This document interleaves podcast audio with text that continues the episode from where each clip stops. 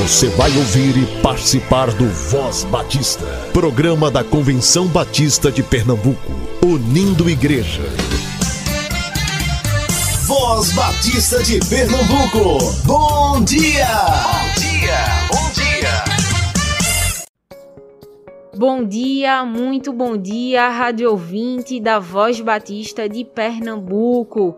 Seja muito bem-vindo. Você nos ouve todas as manhãs aqui na Rádio Evangélica 100.7 FM e tem acesso à nossa programação também nas plataformas digitais de áudio, sempre a partir das 10 horas. Acompanhe as notícias dos campos missionários, os eventos estaduais das organizações e associações, as atividades das igrejas e informações dos cursos e formações do Seminário de Educação Cristã e do Seminário Teológico Batista do Norte do Brasil. Tudo isso através da Voz Batista de Pernambuco, de domingo a sábado, com você sempre a partir das 7h10. E se você deseja contribuir com nossa programação, acesse as redes sociais da CBPE e responda a nossa pesquisa de avaliação. Vai ser muito bom saber o que você nosso fiel rádio ouvinte, pensa sobre nosso programa. Continue com a gente e que Deus abençoe teu dia e te faça um canal de bênção na vida de alguém hoje.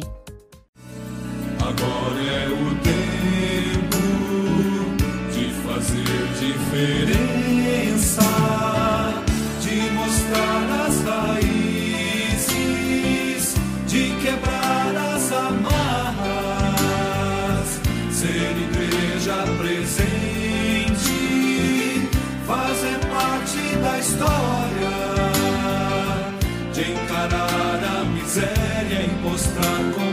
sun.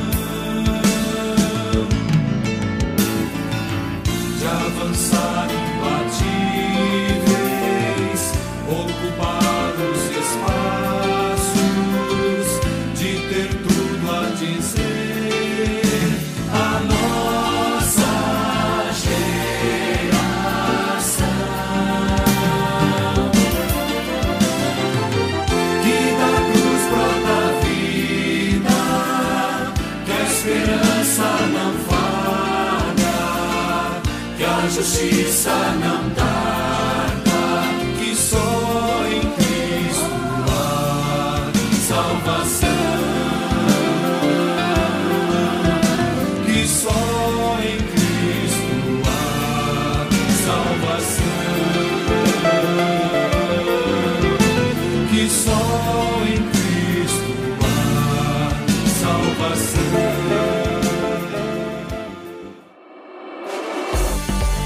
A União Missionária de Homens Batistas de Pernambuco promove uma viagem missionária para Água Preta, saindo no dia 28 de janeiro às 23 horas e retornando no dia 30 às 9 horas. Valor da inscrição 150 reais. Entre em contato com o irmão Levi Barbosa para mais informações. Anote o contato: 98855 2275 9 8855 2275.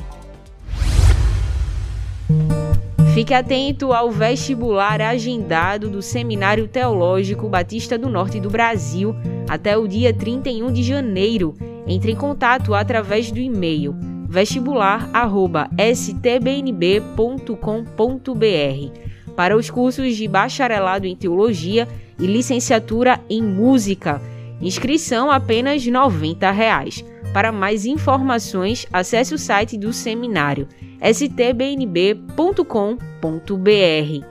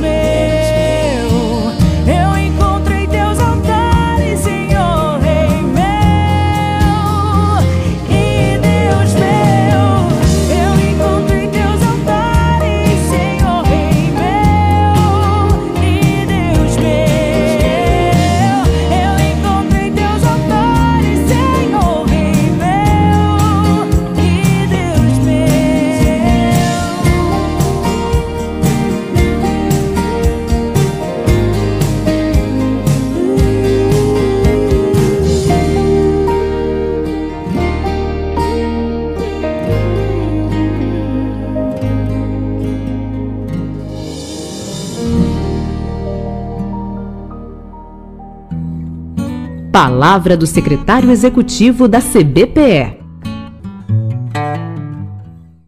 Bom dia, rádio ouvinte. Mais uma vez participo do programa Voz Batista de Pernambuco, programa que tenho utilizado aos domingos para compartilhar informações do trabalho batista em nosso estado e também para trazer uma palavra do Evangelho para nossas vidas. E nessa manhã gostaria de falar um pouco sobre esperança. Esperança, que é um dos três valores que permanecem, segundo o texto de Paulo na primeira carta aos Coríntios, no capítulo 13, versículo 13, quando ele diz: Assim permanecem agora estes três: a fé, a esperança e o amor. Esperança como um valor que permanece. Há um ditado popular que diz que a esperança é a última que morre. Outro ditado popular diz que enquanto há vida, há esperança.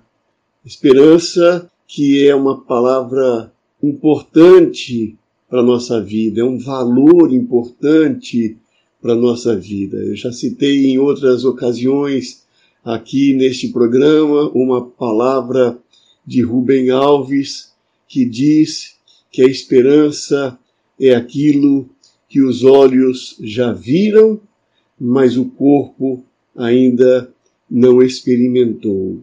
Todos nós temos alguma esperança, porque nós sempre temos algo que desejamos que aconteça ou algo que desejamos que não aconteça.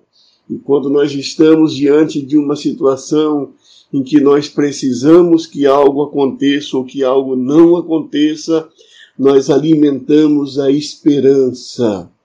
A esperança, portanto, faz parte da nossa vida. E eu não sei se você está vivendo alguma situação difícil na sua vida em que a esperança é um valor que está na sua agenda, que está na sua pauta, que está ocupando o seu foco, sua atenção, alguma coisa que você esteja precisando e que você tem esperança que as coisas aconteçam da maneira como você necessita, da maneira como você vislumbra, mas ainda não experimentou. Eu penso que nós não podemos perder a esperança e nós temos pelo menos duas razões importantes para que nós não percamos a esperança. A primeira razão é porque nós cremos num Deus que pode todas as coisas. Eu recordo que quando eh, Maria se encontrou com Isabel, segundo a narrativa de Lucas a respeito do nascimento de Jesus, no primeiro capítulo dessa, desse texto de Lucas, nós vemos aí essa expressão é, aparecendo de maneira é, muito interessante. É, a maneira como Isabel reagiu à possibilidade de ter um filho era uma maneira que apresentava algum sinal de dúvida, porque ela já era uma mulher idosa. E nós nos lembramos bem da, da experiência de Sara com Abraão, que quando ouviu dizer que ela teria um filho, ela riu, é, porque ela já era uma pessoa idosa.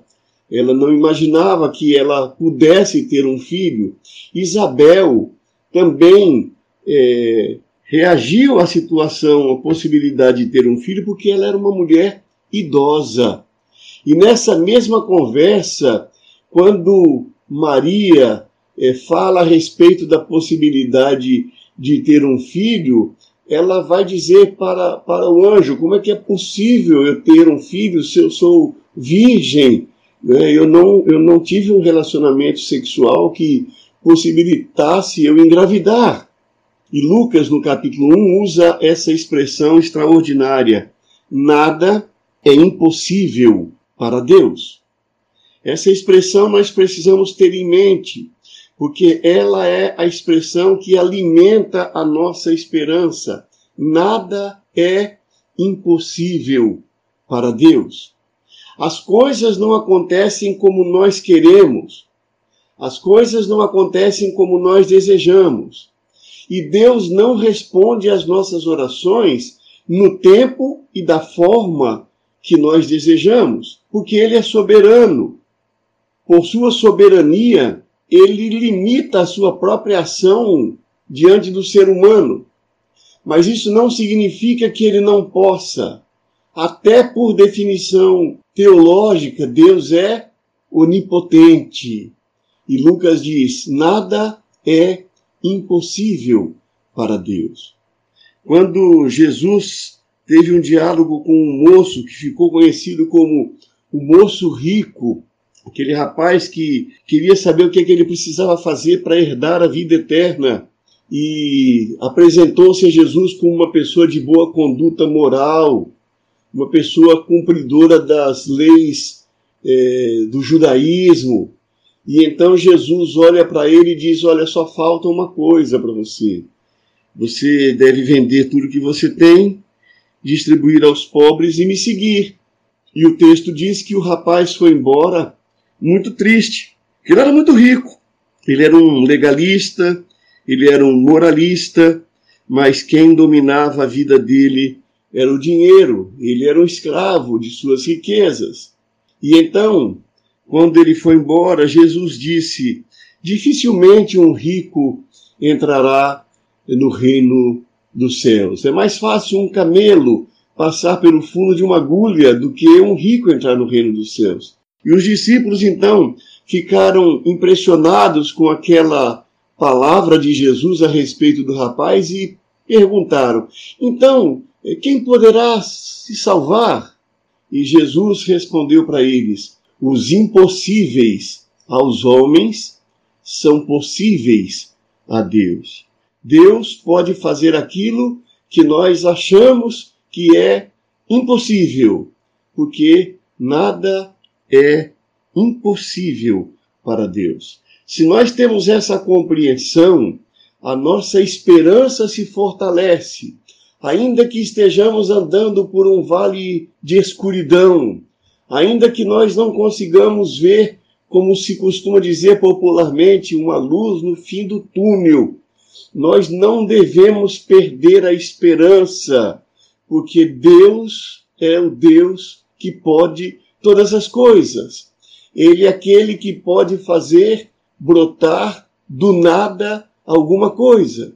E, portanto, por mais difícil que seja a situação de sua vida, não perca a esperança, não desista, continue vivendo, continue lutando, continue pensando em como encontrar uma solução, porque para Deus nada é impossível. E por mais difícil que seja a situação de sua vida, você encontrará uma solução. Você sairá do desafio, você vencerá o desafio, você poderá superar o desafio. Há uma solução para o seu problema, há uma solução para o seu desafio, porque para Deus nada é impossível. Então, a primeira razão porque nós devemos é, fortalecer a nossa esperança, não perder a nossa esperança, é porque para Deus nada é impossível. A segunda razão, se Deus pode todas as coisas, a segunda razão para que nós não percamos a esperança é porque nós, como seres humanos, podemos muitas coisas. Nós não podemos todas as coisas, mas nós podemos muito mais do que nós imaginamos. Isso porque a palavra de Deus nos diz que nós fomos criados à imagem e semelhança de Deus nós não temos o mesmo poder criativo de Deus, mas nós temos muito poder criativo, porque nós fomos criados à imagem e semelhança de Deus. Nós temos curiosidade, e a curiosidade faz com que nós pesquisemos, a curiosidade faz com que nós estudemos, a curiosidade faz com que nós pensemos em soluções para os nossos problemas. A curiosidade faz com que nós descobramos uma maneira engenhosa de aplicar aquilo que nós descobrimos em nosso favor. E não é por acaso que nós já descobrimos tantas coisas extraordinárias, tantas coisas que o homem produziu, que facilitou a sua vida. O homem criou a roda, o homem criou o telefone, o homem criou a penicilina, o homem eh, criou é, tantas coisas. O homem criou, por exemplo, a internet. É, são coisas que foram criadas pelo ser humano que têm mudado o rumo da história da humanidade. Existe muita polêmica em torno da vacina Alguns polemizam, mas é extraordinária a capacidade humana de descobrir um remédio para um vírus que é invisível a olhos nus, que nós não enxergamos, que nós sabemos que ele existe, que nós sabemos que ele está aí, afetando a nossa saúde, tirando a vida de milhares e de milhões de pessoas no nosso planeta, mas o homem, na sua capacidade criativa, porque foi criado à imagem e semelhança de Deus, ele já encontrou solução que não é 100% eficaz, mas é eficaz o suficiente para que nós possamos preservar a nossa vida e preservar milhares de vidas. E, portanto, nós podemos ter esperança, como eu disse, primeiro, porque Deus pode todas as coisas, mas também porque nós, que fomos criados à imagem e semelhança de Deus, podemos muita coisa. Nós podemos juntos encontrar soluções para problemas de segurança, nós vivemos um período de muita insegurança. Nós podemos encontrar soluções para a segurança. Nós já encontramos soluções extraordinárias para o transporte. Imaginem que nós estamos colocando nesse início de ano, nesse final início de ano, como humanidade, estamos colocando uma nova sonda no espaço que vai percorrer, vai poder ter uma visibilidade de 1 milhão e 500 mil quilômetros de distância. Nós já conseguimos colocar uma sonda em Marte, são milhões de quilômetros de distância. Nós encontramos soluções para o transporte, desde os mais simples, quando usávamos animais, agora usando carros, usando aviões. Já temos carros que estão é, circulando sem que um motorista esteja dentro dele, controlado por computador. Nós podemos fazer muitas coisas. Nós temos encontrado solução para alimentação, não só em quantidade, mas temos encontrado solução para qualidade da alimentação. Temos descoberto que tipo de alimentação faz bem ou faz mal para o nosso organismo. Isso é a capacidade que o ser humano tem. Nós podemos muitas coisas, porque nós fomos criados à imagem e semelhança de Deus. E, portanto, nós devemos, diante dos desafios que a vida nos apresenta, primeiro confiar em Deus, que é o Criador de todas as coisas, que é onipotente, que para quem nada é impossível. E devemos sempre humildemente nos colocar diante dele em oração, construir a nossa comunhão com Ele, pedindo que Ele ilumine a nossa mente para que nós possamos enfrentar os desafios da nossa vida, mas também fazer uso do cérebro que Ele deu. Ele nos deu um cérebro, Ele nos deu a curiosidade, Ele nos deu os braços, as pernas, nos deu a capacidade de agir, nos deu a capacidade de pensar, nos deu a capacidade de criar e criar soluções para a segurança, para transporte, para alimentação, para habitação, para saúde, para lazer, para educação, para todas as áreas da nossa vida. Nós podemos muito porque nós fomos criados à imagem e semelhança de Deus. Devemos, portanto, também acreditar na capacidade que o ser humano tem de criar soluções para os seus problemas. Por isso, nós devemos investir muito em educação. Por isso, nós devemos investir muito em ciência. Por isso, nós devemos investir muito em tecnologia. Isso não significa que nós nos afastaremos de Deus. Nós reconhecemos que a nossa capacidade de produzir ciência, de produzir tecnologia, é resultado do fato de termos sido criados à imagem e semelhança de Deus. Portanto, devemos sim acreditar na ciência. É claro que quando eu digo acreditar na ciência, eu não estou falando aqui de uma maneira cega e absoluta.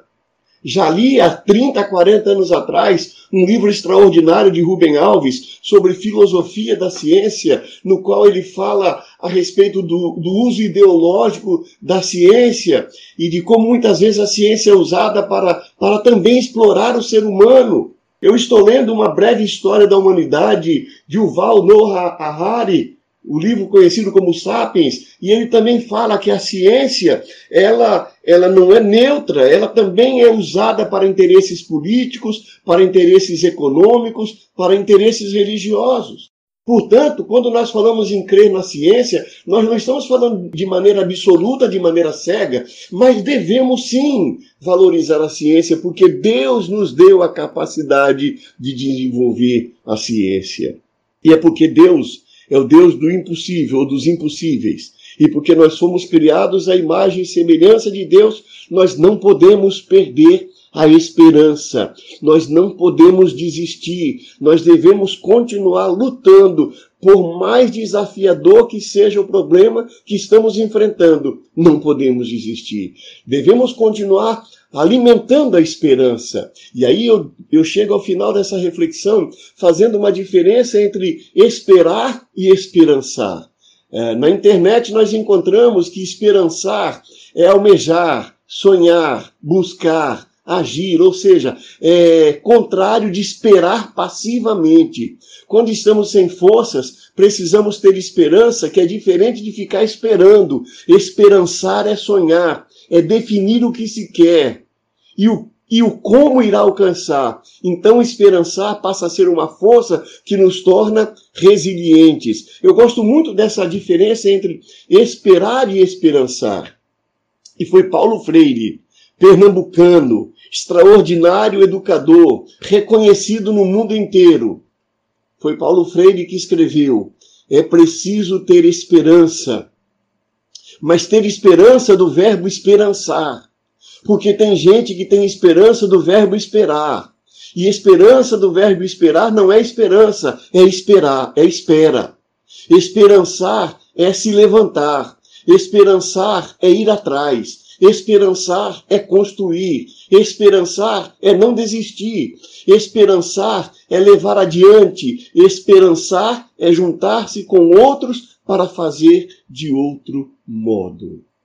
Portanto, quando nós enfatizamos aqui não perca a esperança, nós não estamos falando da espera passiva, mas nós estamos falando da espera do verbo esperançar, que é algo ativo, que faz com que nós juntemos o que nós sabemos com aquilo que o outro sabe e juntos nós possamos construir debaixo da iluminação de Deus que nos criou a sua imagem e semelhança, nós podemos possamos construir ou podemos construir soluções para os problemas da nossa vida. Não perca a esperança.